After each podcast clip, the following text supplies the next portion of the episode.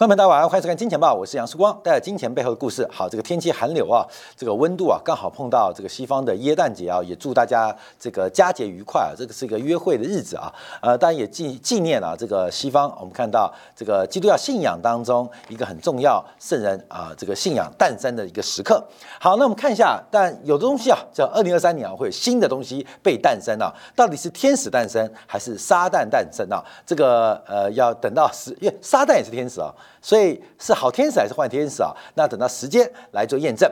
今天啊，日本公布了最新的消费者物价指数，结果超出预期啊。我们看到十月份日本的消费者物价指数年增率啊，已经来到了百分之三点七以上的一个水平啊。核心核心 CPI 年增率来到百分之三点七的水平，创下了四十一年以来新高。那四十一年新高，那代表就是一九八一年以来新高。那一九八一年为什么创下新高？当时就是石油危机，怎么解决的？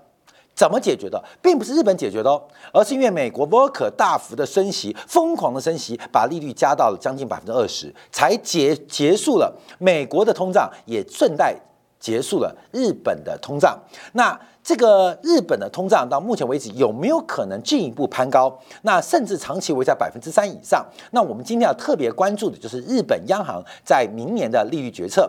那之前的日元先生啊，神原英之提到，明年一月份日本央行不排除可能产说产生更紧缩的措施，来打击物价，来救助日元的发展。那这个呃预测其实。即将在一个礼拜之后就要面临残酷现实的挑战，所以日元先生神英之的讲法所谓何来，我们就要做分析啊。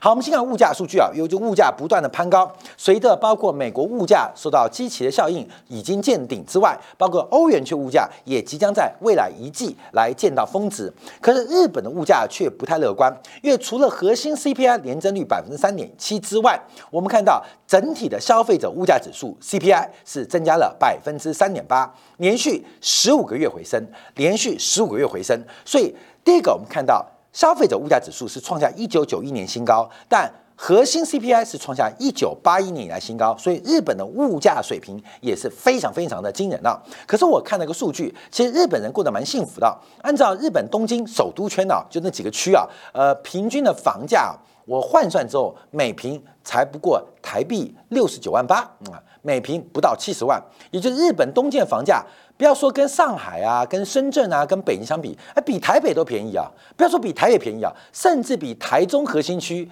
还要便宜啊！所以日本人领高薪住便宜的房价，这是怎么来的？这是花了三十年，就是消失失落的日本产生的一个哎。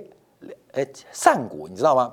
日本年轻人相对比较轻松，日本的房价现在偏低，那所得虽然停滞不前，可是你的消费是不断降温的嘛，所以日本人是越过越幸福。可是这个幸福的日子可能在二零二二年就要结束啊？为什么？因为随着消费物价的走高，可能这个利率政策的改变会给日本经济。结束过去三十年来平静无波的日子。好，我们先看一下这个物价的水平啊，因为日本的 CPI 并没有像美国那么恶心啊。美国这个 CPI 啊，因为在七年代啊无法控制啊，所以当时啊，这个伯恩斯坦啊，这个美联储主席啊，就玩剑招啊，改指标，把 CPI 的食品跟能源项目给剔除掉。那剔除之后叫做核心 CPI。所以当时美联储因为面对这个消费者物价指数难以控制，这个货币政策、利率政策无法控制物价，那怎么办啊？改指标，改指标就一百分呢，那所以就把食品跟能源给扣除在 CPI 以外，叫做核心 CPI，就是我们现在看到的消费者物价指数，核心消费者物价指数。那日本在这方面啊也做了一个修改，但只把生鲜食品给剔除呃在外，但能源仍然算在其中。所以我们看到。日本的物价走高，其实有很大原因是相对于去年的能源价格仍然是普遍的一个向上的呃呃呃走阳，再加上日元相对于去年的贬值，所以进口的物价，得特别是能源价格就出现了一个相对偏高的一个格局啊，所以现在日本最大最大的一个变数就是明年的能源价格。明年的能源价格，而明年能源价格假如继续维持在七十块甚至八十块每桶的话，那想必然啊，日本的物价就不会回到日本央行的两 percent 的利率目标。假如回不去，那日元先生的神云之的讲法，日本在明年。进行更紧缩政策，甚至在这个会计年度、财政年度结束之后，在明年四月份开始，日本脱离零利率的可能性正在越来越高，而市场上正在为此做定价。所以，我们控掉，呃，我们看一下日本 CPI 的程度啊，基本上不可控啊，没有可以控制的地方啊。虽然能源价格最近出现一个放缓，可是整体的物价水平却是慢慢的垫高。好，另外我们看到食品价格，因为食品价格啊，按照最新的调查，在明年上半年啊要调涨的这个品项，仍然是大规模的一个攀升啊。所以目前看起来，这个物价是难以被控制啊，难以被控制。好，这就要提到我们重点了啊，回来看一下日本央行的决。策，那大家知道，日本是西方，特别是美元体系当中最廉价而且体量最大的资本来源，所以日本利率政策的改变会直接牵动全球的资金的水平，还有资金的成本量跟价都会影响。我们再看一下日本最新的国债殖利率，自从啊啊，自从啊，在礼拜二。日本央行宣布放宽波动区间，从原来的正负零点二五放宽到正负零点五之后，我们看最新啊，最新在截至昨天啊，日元的日本十年期国债收益率已经来到了百分之零点四九九，也就是这个放宽的动作基本上没有发挥作用，就是放宽动作让日本国债。流动性恢复的一个期待，并没有发生作用。你放宽多高，我就顶多高。所以目前日本国债收益率来到了零点五，之前是零点二四九，因为天花板是零点二五哦。放宽之后，三个交易日就来到了零点五左右的水平，就零点四九九。也就是日本想透过放宽波动性。来让日本国债出现一个相对呃这个比较有流动性陷阱啊，不管是价格发现啊，还有成交量的回升，这个动作在三天之内已经宣告失败了。日本国债流动性重新开始逐步的、逐步的清淡下去，逐步的开始量缩发展，所以这个扩大啊，这个扩大区间呢，大概只好了一天，第二天、第三天又回到原样，继续顶到。日本国债的波动率上限，好，那会不会在明年啊一月份进一步放宽到上下零点七五个百分点？会不会进一步放宽？过没有？你觉得会不会？还是到明年放宽到上下一个百分点？会不会？过没有？会不会再放宽？啊，会不会再放宽？过没有？我可以举个例子啊。啊，就是港币跟美元不是联系汇率制度吗？所以港币跟美元是高度的连结嘛。但为了实际的操作，呃，可及啊，所以是给了一个区间，就是七点七五到七点九五啊，七点七五到七点九五。我们举个例子，让大家可以了解七点七五到七点八五啊。我举个例子让大家了解啊，假如港币港币仍然是联系美元。但因为考虑到市场关系，所以放大浮动区间，从原来的七点七五到七点八五，这是目前港币对美元的联系汇率制度嘛？好，我们宣布啊，我们宣布啊，因为这个市场的需要，而且放大波动性，我们宣布港币对美元的这个联系波动是三块钱到十五块钱。我我举这个例子啊，你觉得港币跟美元还有联系的关系吗？这个波动率可以放大，可是你放太大，它就没有关系了啦，就没有任何意义啊。所以事实上，日本央行已经走到了绝路啊，它没有能力，也不可能进一步放大。就算进一步放大，就没有效果了嘛。就是港币跟美元是联系汇率制度，那波动区间是多少？三块到十五块，那不是神经病吗？就没有联系汇率制度了，因为你的空间实在。太大了嘛，你的标准实在太宽了嘛，所以现在零点五 percent 其实已经是一个极限值，再放宽已经失去了这个通道的意义。你坚持百分之零的利率水平，其实是掩耳盗铃，其实是没有意义。就是哦，我们还是坚持百分之零哦，我们没有升息哦，可是我们放宽浮动，我们放宽浮动，那放宽浮动上下零点，那就零点五嘛，放宽一个百分点就一个百分点嘛。所以虽然坚持零利率，可事实上日本的利率早就不是零利率，所以进一步放宽意思就是升息。就是升息，所以放宽波动的一个区间呢，基本上日本央行应该已经走到尽头。它能不能再放宽这个区间，其实已经有这个呃政策上的一个困难程度，甚至你过度放宽，等到哪一天日元日日本国债的利率出现向下的波动，日本国债出现爆炸性的买盘，那你更难控制整个市场利率。所以大家了解到。这个 YCC yield control 政策是日本央行所呃这个大胆尝试的一个新的央行货币决策，而这个货币决策基本上已经在破产的路上，已经在破产路上。所以我们看最新啊，日本国债收益率已经来到零点四九九，花几天时间？花两天时间，那又停住喽，又停住喽。好，我们看市场怎么观察？市场怎么观察？市场目前进一步得寸进尺，得寸进尺。大胆的预估，日本的国债互换利率啊，会来到百分之零点七，也就是得寸进尺哦，啊，得寸进尺。我看男生就会这一套，像今天晚上元旦节哦，陪呃女性约个女生朋友去看耶诞夜，天气好冷哦，过马路牵一下她的手，嗯，她的手牵下去，假如没有甩开来，你会放吗？你就不会放了嘛，对不对？就不会放嘛？那牵住手过马路吗？当然不是过马路，直接带去开房间嘛。你看快一点嘛。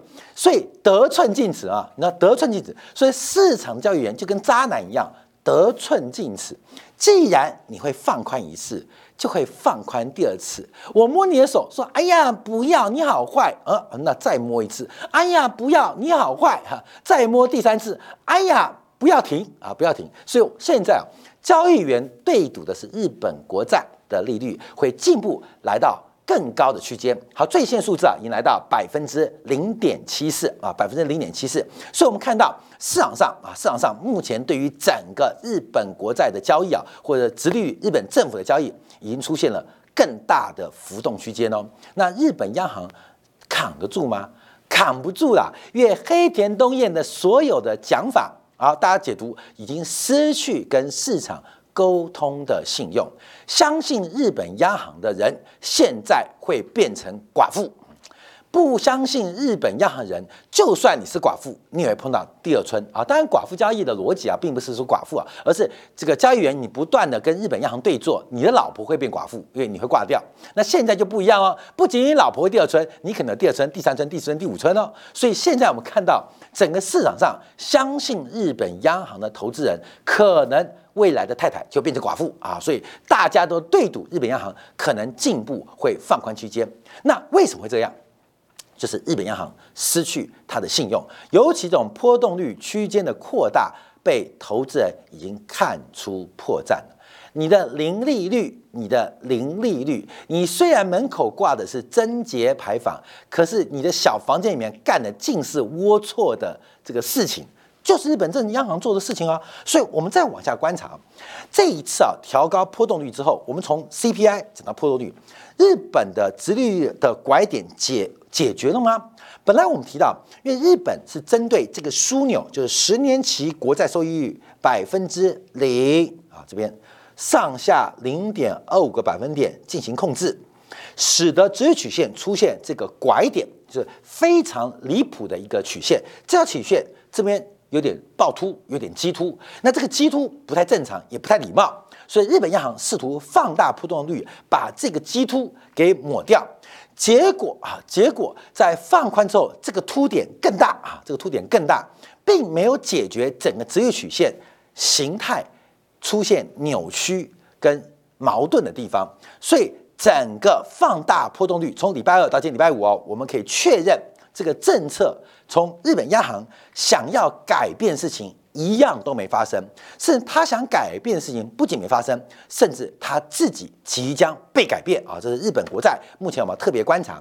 而随着这个放宽波动率之后，现在有个负效果出来，全球负利率的债券规模快速的收敛，这指的就是日本本身国债市场当中负值利率的的债券品种跟债券种类正在快速缩小，因为全球现在国债还在负利率。以下，就是零利率水平以下的，带走日本政府啊，日本国债。那现在本身日本的自攻嘛，所以日本的中天期、短天期的国债收益率已经全部翻到零轴以下，只剩下一年以内的国债收益率，呃，这个叫票据收益率啊，还是负值。所以整个负利率的政策基本上已经几乎是完全失败啊，完全失败。这大家特别做观察。好，那会发生什么事情？从 CPI 超出预期，物价难以控制，到黑田东彦最后的挣扎，放弃了，也失去了日本央行跟黑田东彦跟市场沟通的信誉。这时候我们看到，昨天呢，日本前财务省副大臣有日本先生之称的神英之讲话了啊，这讲话，日本央行很有可能在下一次啊，再再一次出其不意，最早或许在一月份。就会收紧货币政策，他赌的就是一月十七到一月十八号日本下一次的货币政策决策会议。为什么日本央行可能在下次政策会议当中啊会显著提高日本国债值率区间范围？但神英之没有给出这个区间的这个的预测，预计日本央行退出超科派立场，而日元对美元将会升到会上涨到。每一块美元对一百二十块日元，那为什么这样说？我们先看孙英之之前的讲法啊，之前讲法，其他讲法非常具有参考性。我们往前推啊，在去年三月二十八号，就是美联储开始升息的时候提到。对，就今年啊，今年就这今年三月二十八，今年就是美联储第一次升息的时候，在当前的汇率水准水准之下，日本央行无需任何的这个干预政策。不过日元一旦贬破一百三，就必须介入，必须介入。而主贬比主升很难啊，各位其实它也是这个裤带越来越松啊。日本人啊，嘴巴都很讲这些啊，市场做的就是这这这日本有什么什么体用，我忘记了，一百三好，第一次到了五月二十一号。随着日美货币不断分化，所以只有讲话哦啊，预估二零二二年底日元对美元将会贬到一百五十块日元，将创一九九零年新低。而一旦贬破一五零之后，日本央行将出手干预。所以这样观察是蛮准的，因为这一波日元是贬到一百五十一点九七啊。所以神原英之对日元呐，在五月二十一号预测下半年日元走势是非常非常精准的。到了九月二十二号，日本启动了买入型的，就直接进行日元的量。这个日本真的很特别啊，就一边在印钞，一边又做收缩啊，在外汇市场收缩日元。在外汇市场抛出美元，收回日元，这是二四年首入首次的外汇干预。那我们现在要观察哦，就它最新的一个讲法，在日本央行放弃了 YCC 的波动率之后啊，不是吧？放大了波动率之后，那神印之认为会进一步放大，会进一步放大。好过没有？这是我要跟大家讨论的。神印之赌的是会进一步放大这个区间。神鹰之赌的是进一步放大区间啊，关淼就讲了，放的嗯前面这个文章，他说就那这关淼他赌啊会再放大，所以我刚刚举个例子，上下百分之零点一，那世光，你今天晚上出去吃饭，你九点钟要回家，我可以给你五分钟的 range 啊，就是九点零五分啊，你要回家早一点八点五十五，我也可以很高兴啊，就这样。那哎堵车堵车，河东狮堵车，好，给你半小时的空间。你早到没关系，但你最晚不能九点半回家，这是浮动利率上下百分之零点一，不行，推不掉，推不掉，被人家留住不能走。好，再给你多一小时，十点钟啊，九点钟回家嘛，再给你多一小时。那在十二月啊，这个这礼拜啊，政策就是九点钟给你两个小时，两个小时，各位？两个小时很多喽，两个小时就是一般开房休息的时间哦，两个小时哦，各位两个已经到这种程度喽，好。但神鹰之说会再度放宽，也就是你只要在明天的九点钟回来就好了。你觉得有可能吗？所以神鹰之对于日本央行政策的一个判断跟讲法，他没有讲破，就是日本其实跟我们标题不一样，已经结束了零利率，已经结束零利率。现在日本唯一的方法就是明明在升息。但不能讲自己升息，只好用放大波动区间来进行替代。事实上，日本已经在加息喽，日本已经在加息哦。而全球最廉价的资本，全球最廉价而体量最大的日元融资，已经宣告这个辉煌辉煌而红利的时代即将结束。所以，日本一旦放大区间，想必然而 我讲。中国的宽松就不敢贸然做决策，而日本、呃美国国债殖利率的进步攀升也就在路上。所以，面对明年的行情，会不会像从去年十一月到今年十一月行情一模一样，再演一遍？现在这个概率啊是越来越大。所以，面对二零二三年最大的黑天鹅，其实这黑天鹅已经在眼前，就是日本不是即将放弃，而是已经放弃零利率。而日元会不会升值到一百二十块？美联储会不会做出对应的决策？这是一个博弈，是一个多元赛局的博弈。那这个变数，任何的反射动作，任何反应动作，都会给金融市场，不管是股市、房市、固定收益市场，带来的是更大的伤害。分享给所有的观众朋友。所以今天啊，这市场是生在马槽了。